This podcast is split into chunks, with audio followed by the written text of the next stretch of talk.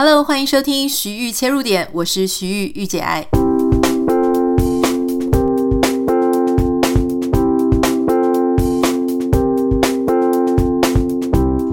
Hello，欢迎你收听今天的节目。今天的节目呢，要跟大家分享一个也是网友的来信。不过，我觉得从网友的来信当中呢，我们常常可以提炼出一些很好的思考、很好的想法。哈，不管说他们问的。这些问题，或是也许在你的生活当中呢，也曾经发生过。不管这个问题呢，表面上看起来是人生哪一个阶段会遇到的问题，其实它常常都会贯穿我们人生当中不同的时候面对不同事。可是，如果我们能够换一个角度去解决这样子的想法，哈，解决这样子的一个看事情的观点，我们试着用另外一种方式去看，或许。对于我们现在人生当中，呃，所遇到的一些困境啦，所遇到的一些不开心，都会有一些另外的一种提醒。好，这一个来信的网友，我相信他应该是年纪比较轻，可能是研究所的阶段哈，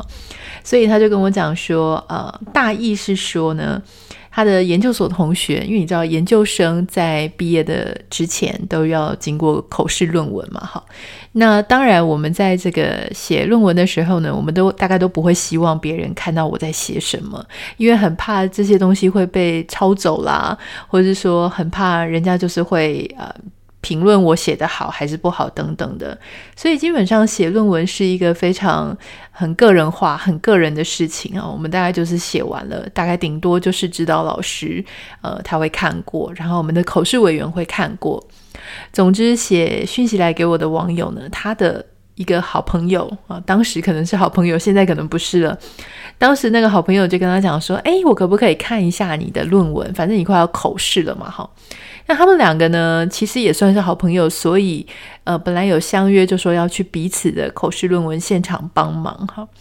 所以我们这个写信来的网友呢，他就不由他的，就把他的论文寄给他的这个同学看。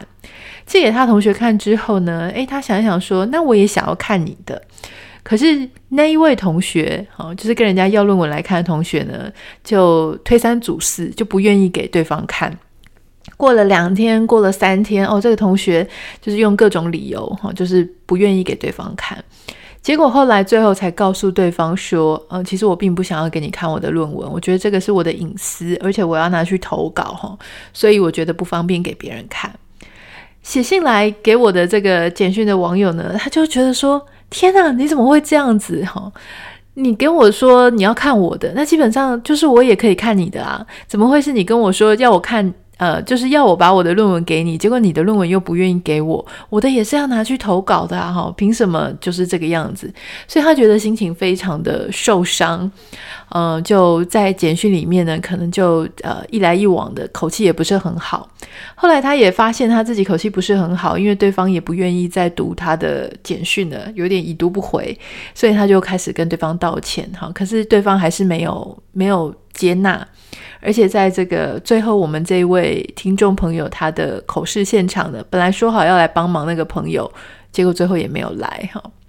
所以他就很苦恼，他就跟我讲说：“哇，那他现在变成说这一个朋友，他也没有办法变成一个好朋友了，感觉两个人有一个嫌隙，有破裂的关系，所以他很困扰哈。第一个他困扰的事情是。”为什么有人会这样子？就是我我给你看我的，结果你不愿意给我看你的，让我觉得很受伤。第二个他难过的点是，那接下来他就要面临一个原本是不错的关系，后来破裂了。那请问，曾经很要好，所谓最熟悉的陌生人，这样子的人际关系破裂，到底应该要怎么去面对？哈，因为有一个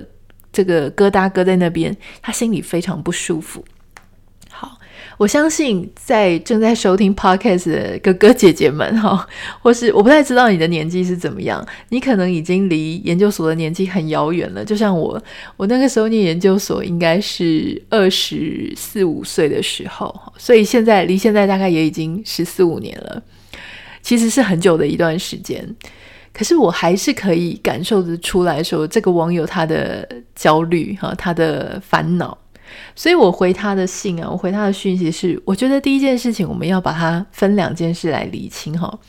第一件事情呢，就是说，老实说，他为什么那么不开心？当时他为什么会要去写私讯哈，去责备他的朋友，写比较不客气的简讯，原因是因为他自己的心情受伤了，哈，因为他突然发现他自己好傻好天真。啊，他觉得我给你看，你就会给我看你的，啊，好像人家那种有没有好朋友交换饮料喝，你喝我一口，我应该就可以喝你一口。结果没有想到，你喝了我一口之后，我居然不能喝你的，你拒绝让我喝你的，哈，那种心情是很受伤的。怎么受伤法呢？第一个觉得自己超笨的，哈，觉得自己怎么这么 naive，好天真，太太傻了。第二个事情是你突然惊觉说：“嘿，原来对方是可以这么没有义气的哈！”而且老实说，也没有法律规定说他这样做是错的，只是你原本以为我们有这样的默契，我们有这样子朋友之间的道义，应该会像我想的那样去发生后续的状况，可是却没有。好，所以对于这样子的关系，而且你感觉说：“哎，对方好像对你有所保留。”那种感觉让你的呃内心深深的受伤了，这是第一点。所以在那个阶段里呢，我们会觉得很不开心。第二个部分是，呃，面对这样子的一个关系的破裂哈，我们其实都很难去学习说，呃，常常我们都会以为人跟人之间的相处跟互动，好像就只有好关系跟没有关系。对于这个。关系从好变坏，或关系从好变冷淡，我们内心里非常难以释怀。其实我在这一路上啊，当然就是也有交过很多朋友，然后也有掉过很多朋友哈。所谓的掉过很多朋友呢，有时候是因为彼此之间也许原本是很单纯的友情，但是后面可能牵扯了一些一起合作啦，哈，然后一起因为什么样子的缘故，或是每个人发展不太一样，所以就会让这个朋友之间的关系，诶，慢慢的有一点变质。有时候是啊，因为商业的关系，每个人都想要维护自己的利益；有时候是因为单纯个人发展不一样，所以有些人会眼红，有些人会对对方的。呃，发展很顺遂，感觉到不舒服等等的哈，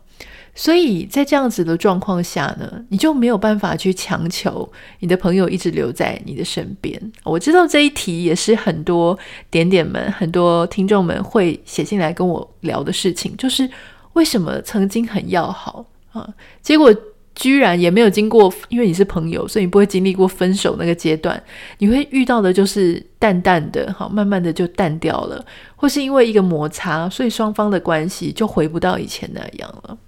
我觉得这个当然都是一些成长当中很自然的事情，也大家也会开始面对越来越多。当你面对越来越多的时候，你就会学会说怎么样把它放在脑海的深处、心里的深处，哈，慢慢的把它放下来。今天这一集节目想要跟大家聊的呢，其实是关于比较像是关于回应他第一个问题哦，就是天哪，当我很懊恼，就是我居然这么笨，我居然这么天真，我居然就是以为说，呃，我对你一分，你就会回我一分，结果我拿出了我那一分给你的时候，我居然得不到相同的回报，我们很生气，很受伤，但我们该怎么办？五秒钟音乐之后，马上回来。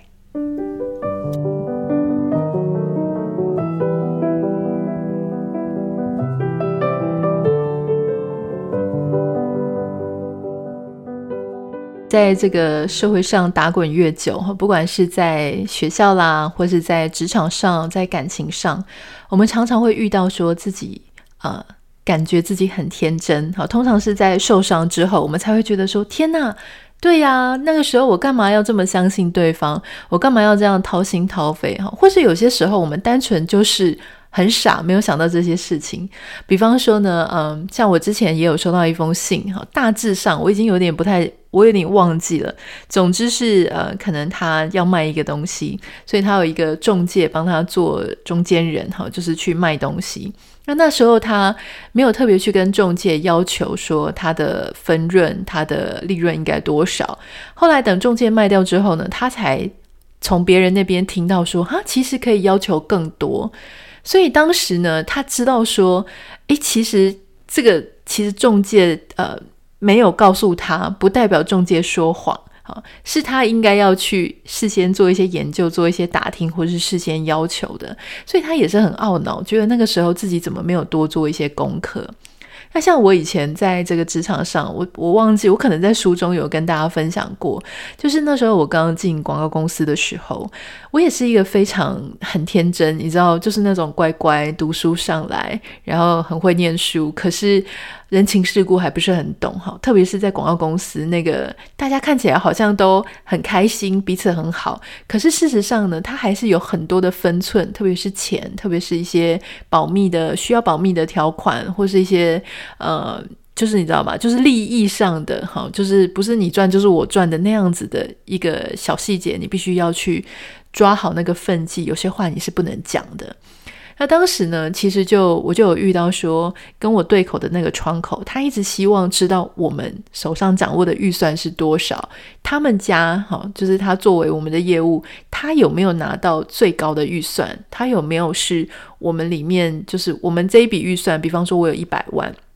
如果说他是独家，我一百万都给他的话，哈，都让这个频道拿去做的话，他就可以给我们非常好的优惠条件。可是如果我手上是一百万，但是我是给他六十万，给另外一家四十万，他就不愿意放这么好的条件给我，哈，因为他不是独家，他就觉得没有必要这样子为我们牺牲，哈，等等的。所以当时呢，我遇到的一个状况就是那个业务员他。没有打电话给我主管，好，老实说他应该要打给我们经理，可是他没有，他直接从我下手，可能看我比较呆吧，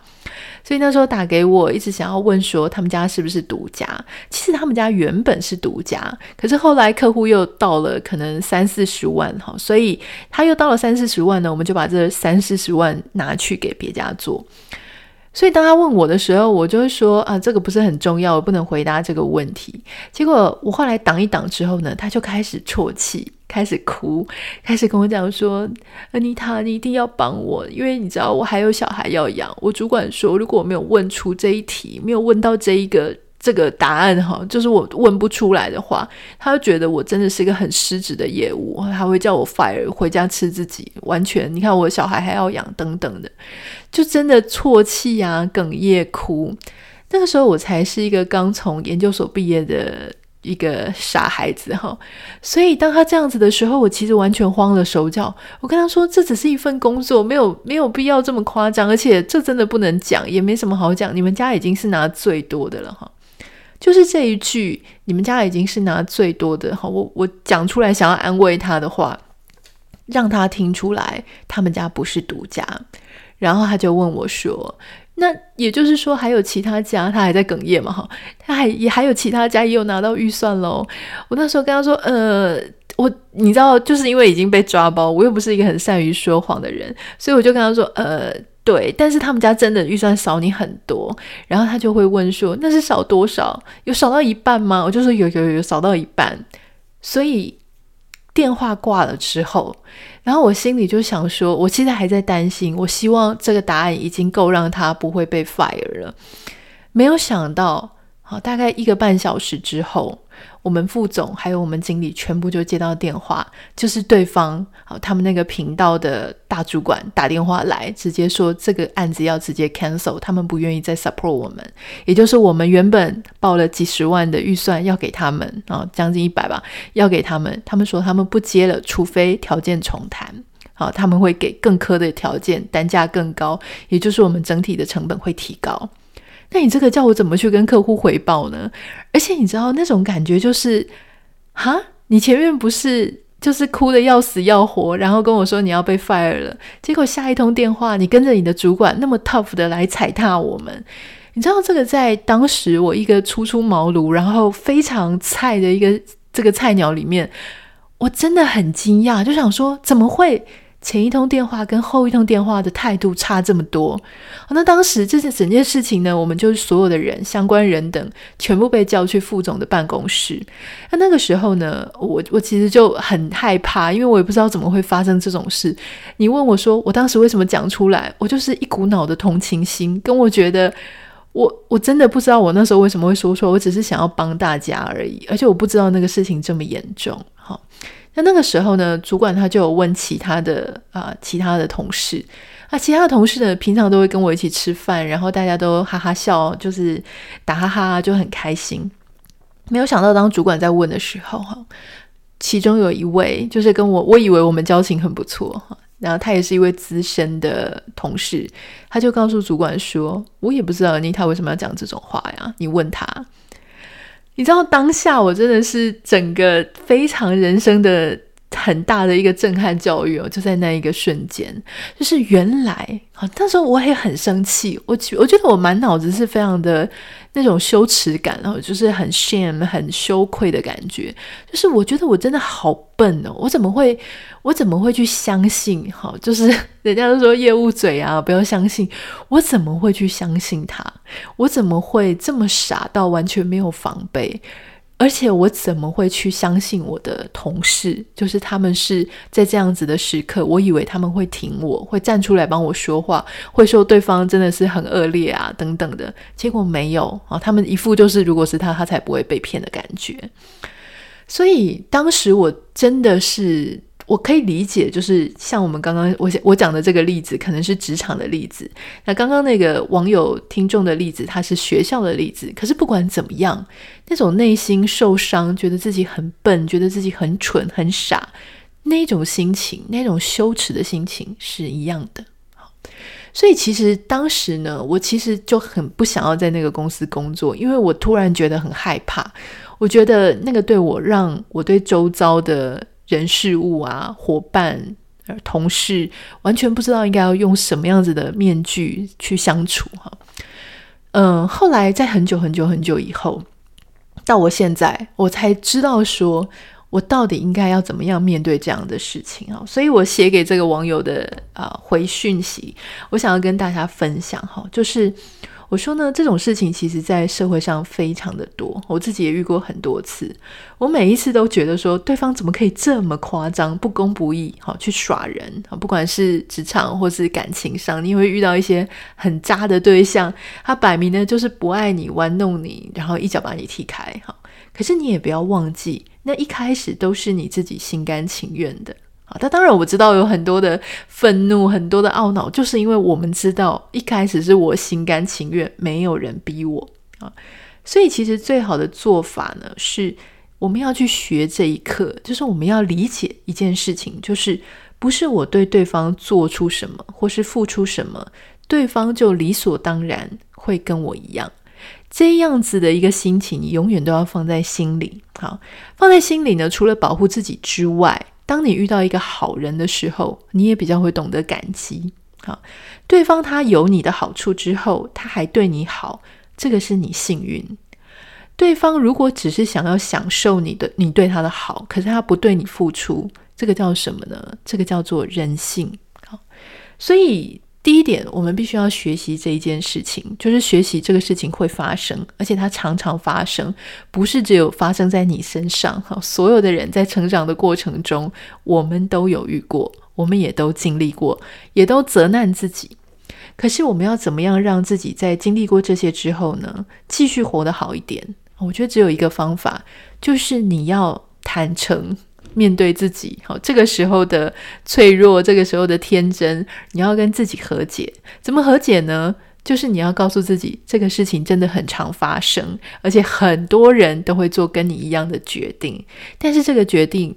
不是你的错哈，就是这样子的后果不是你的错，而是你的内心仍然保有那个天真，容易相信他人。我觉得这个是人性当中非常光明、非常难得，而且你年纪越长越大，这种经历越来越多之后，很可能慢慢的会被磨掉的一种人格特质。可是你现在身上还有。好，你必须要很感激、很开心，你仍然保有这个部分。当然，我们也要学习说，诶，怎么样让自己能够再受到一些些多一点的保护？你会慢慢的了解到说，哦，原来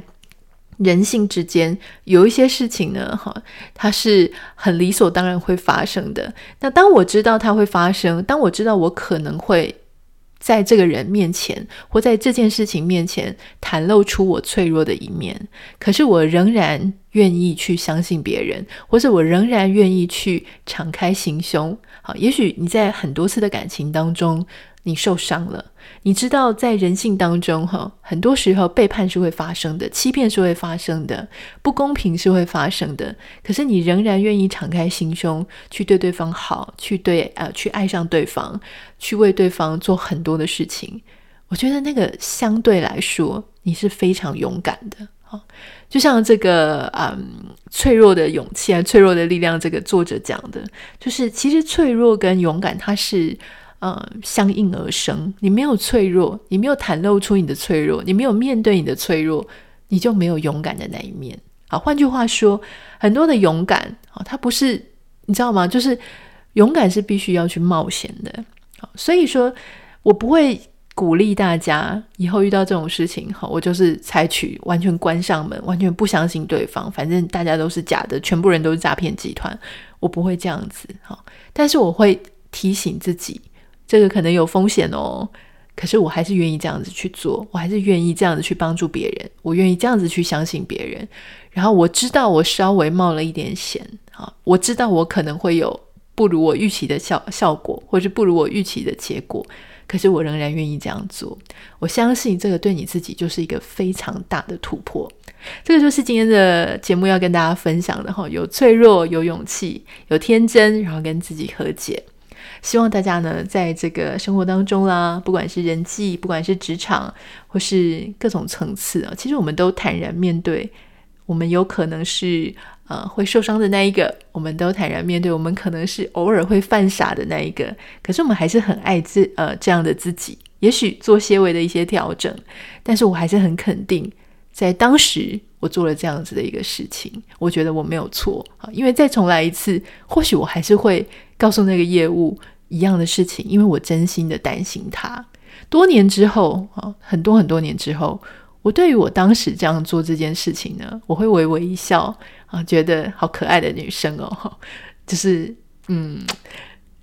其实我觉得那样子做反而让我觉得说，嗯，我真的是心地很好，很善良。我并不会说啊，真的好笨哦，什么等等的哈。所以我觉得这个就是让我们自己更加肯定自己的一个做法。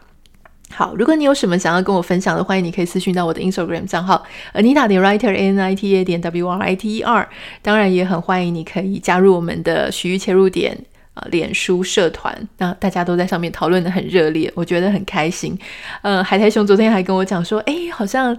给自己的 podcast 开一个社团很不错。我说对啊，因为我没有办法去期待说所有追踪我粉丝团的朋友们都有听许玉切入点，因为有些人喜欢听 podcast，有些人没有那么喜欢哈，所以呃，一直用这个粉丝团去讲许玉切入点的事情呢，也会让我觉得有一点害羞，因为我本身是一个不喜欢强迫别人做事情的人。但是如果我们都一样很喜欢这个节目，然后我们都。有很多话愿意跟大家分享，你也愿意让我知道，愿意有一个共鸣在里面，那我很欢迎你可以加入我们的脸书社团。当然，也不要忘记帮我在这个 Apple Podcast 上面按下五颗星给你的留言，非常谢谢你啊！也很谢谢大家关心我的身体，有一天比一天更好一些哈。好，谢谢你们，那我们就下次见喽，拜拜。